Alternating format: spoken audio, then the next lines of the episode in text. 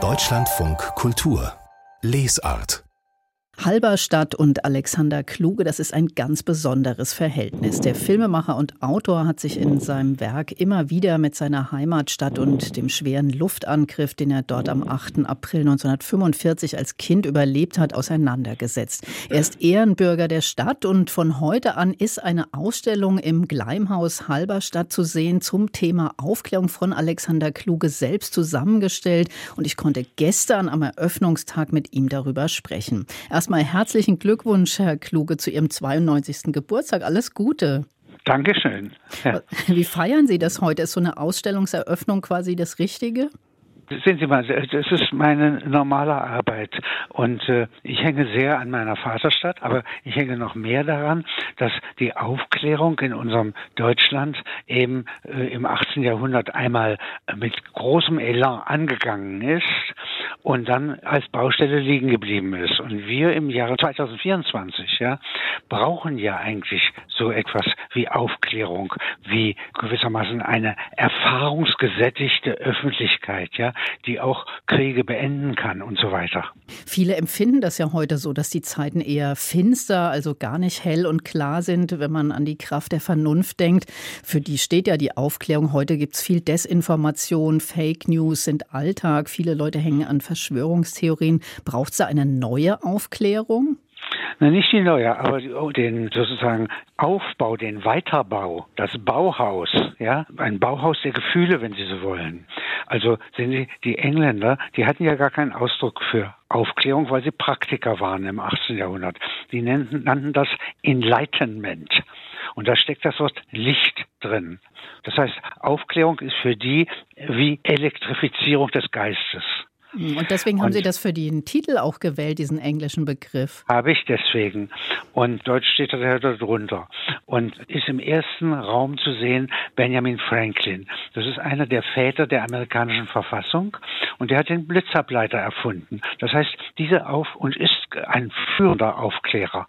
Genauso wie der Physiker und Philosoph Lichtenberg, ein glanzvoller Mann, dem ein amerikanischer Autor und ich auch Geschichten gewidmet haben und so nette. Das heißt, äh, die sind geradezu verliebt in Blitze, Licht, Erleuchtung und so weiter. Und 100 Jahre später kommt dann Edison und erfindet den Film und die Glühbirne. Und davon ist die Fortsetzung die Digitalität heute. Und wichtig ist, dass man das nicht liegen lässt einfach und sagt, und jetzt machen die in Silicon Valley einfach weiter, sondern dann müssen wir gleich im Sinne der Aufklärung des Gleimhauses, meiner Vaterstadt, der Erfahrung unseres Landes am Gegenalgorithmus arbeiten. Das kann nicht einfach nur uns vorgemacht werden, sondern wir machen da mit. Das ist eigentlich der Grundgedanke in der, den verschiedenen Räumen dieser Ausstellung.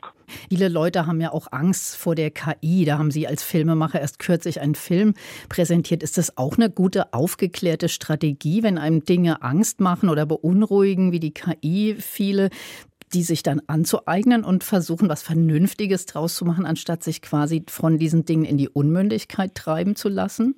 Also das auf jeden Fall. Nun ist es so, die, mit der KI können Sie unglaublich viel Mist machen, ja. Und ich äh, sage auch nicht, dass die intelligent ist. Sie ist aber mindestens, was Bilder betrifft, also sagen wir mal Filmbilder oder andere Kommentare zu Bildern, dann ist sie ein sehr interessantes Tool, ein Werkzeug. Und sie ist eigentlich eine virtuelle Kamera. Und da müssen Sie sehr vorsichtig mit umgehen. Und Sie müssen sie kontrollieren und Sie müssen so viel machen, wie ich mit meiner Filmkamera auch machen muss. Denn die ist auch ein sehr gutes Werkzeug, aber selber nicht intelligent. Und jetzt kann meine wirkliche Kamera kann immer nur das aufnehmen, was sie unmittelbar vor sich stehen hat. Das nennt man den Indikativ. Nun gibt es aber auch in unserem Vorstellungsvermögen von uns Menschen den Konjunktiv, also die Möglichkeit neben der Wirklichkeit. Das sind zusätzliche Bilder.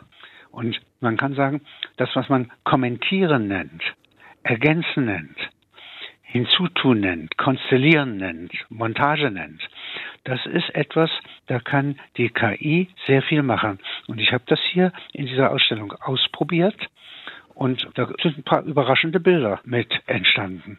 Was zeigen Sie denn da noch? Sie haben ja schon so ganz schön den Eintritt und ähm, diese Lichtgeschichte erzählt. Was, was gibt es denn noch zu sehen in der Ausstellung? Was war Ihnen da gut, besonders im wichtig? Im zweiten Raum, also äh, bei der Aufklärung interessiert mich vor allen Dingen äh, der sogenannte Mittelbau. Das heißt die Kameralisten, die Sekretäre, die Praktiker ja, die also gewissermaßen Kanäle bauen, die hier nach Halberstadt das Getreide gebracht haben, das mittelalterliche Getreide ersetzt haben durch Samen. Das hat der Frische Große gemacht. Und das sind moderne Samen und das hat hier einen weltumgreifenden Export von Getreidesamen erbracht für diese Magdeburger Börde und für Halberstadt. Das sind praktische Dinge. Und die sind sehr anschaulich darzustellen mit der Katastrophe 1755, dem Erdbeben von Lissabon, als diese schöne große Stadt vollständig durch einen Tsunami, Brand und Erdbeben zerstört wird. Wie in Fukushima. Und darauf hat die Aufklärung wirksam geantwortet. Wir haben auf Fukushima auch geantwortet. Immerhin sind die Atommeiler abgestellt worden, aber nicht genügend. Und wenn Sie jetzt in einen zweiten großen Saal kommen, da geht es darum, um die Inneneinrichtung von uns, also das Bauhaus der Gefühle. Und da sagt mein Lehrmeister Theodor W. Adorno etwas sehr Interessantes. Er sagt, wir Menschen dürfen nicht so hochmütig sein, als wären wir die Gesetzgeber der Welt. Wir treten manchmal ein bisschen als zivilisatorische Hochstapler auf.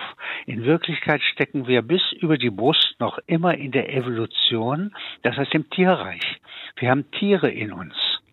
Damit meint er nicht, wir hätten, wären Wolf oder ein Schaf, sondern vor vielen, vielen Millionen Jahren sind die Wurzeln gelegt von unserem Atem, unserer Haut, unserem Ohr und so weiter. Und wenn wir das ernst nehmen, was da in uns alles lebendig ist, dann sind wir vielleicht auch etwas gütiger zu unserem Erdball und zu unserer Umwelt oder zu anderen Völkern. Mhm. Und dies ist der zweite Raum, dass wir mal reflektieren, was ist in uns. Und wenn wir sagen, zunächst mal, das kommt alles aus der Evolution, das hat alles Vorfahren, dann plötzlich merken wir, wir sind gar nicht so arm, wie wir denken. Es gibt mehr Auswege in der Welt und Notausgänge, als wir für möglich halten. Und der dritte Raum handelt dann von dem Eindruck, den ich als 13-Jähriger hatte. Ein sehr junger Mensch. Ich habe da nichts von verstanden. Aber ich war ein behütetes Kind aus einem Arzthaushalt. Und da gibt es plötzlich einen Sonntags 1945, schon gegen Ende des Kriegs. Wir waren alle schon halb amerikanisch besetzt.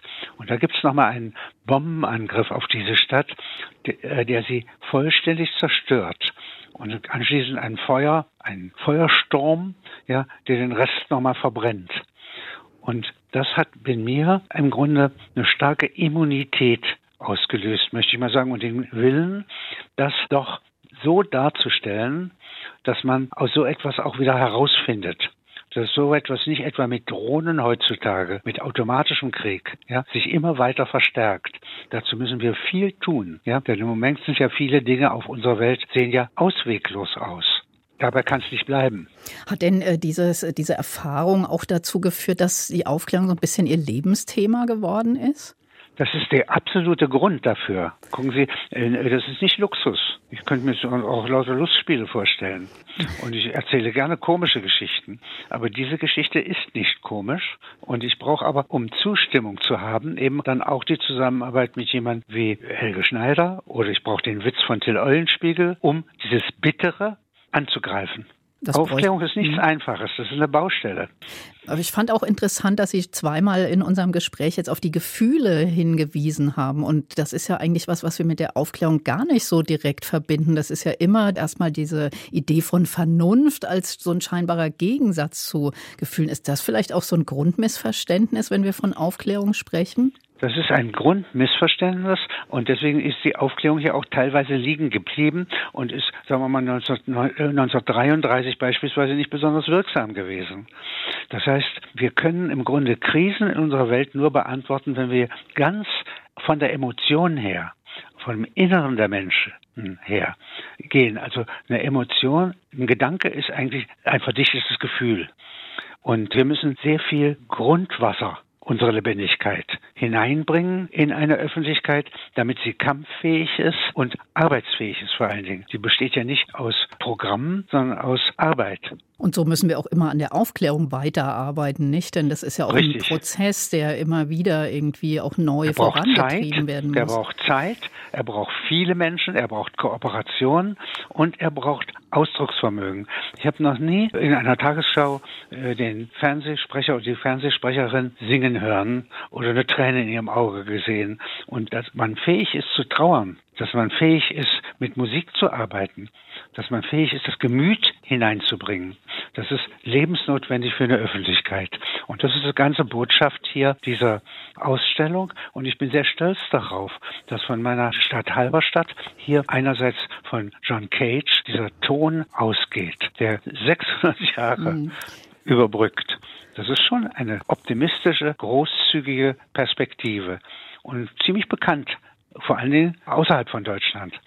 Und jetzt hier vom Gleimhaus soll eigentlich noch eine zweite Botschaft ausgehen. Und das ist die, dass mit plebejischer Öffentlichkeit, mit Erzählform, wie sie in Halberstadt üblich ist, mit viel Emotionalität, mit der Bauarbeiten der Aufklärung wieder anfängt, sie in Gang setzt, so wie ich das 45 als junger Mensch auch miterlebt habe, dass man etwas wieder aufbauen kann. Alexander Kluge, vielen Dank für dieses Gespräch in Deutschlandfunk Kultur und dass Sie sich Zeit genommen haben, an Ihrem Geburtstag mit uns zu sprechen. Vielen Dank dafür. Ich danke Ihnen. Und die Ausstellung im Gleimhaus Halberstadt ist unter dem Titel Enlightenment Aufklärung, eine Ausstellung für meine Heimatstadt bis zum 20. Mai zu sehen.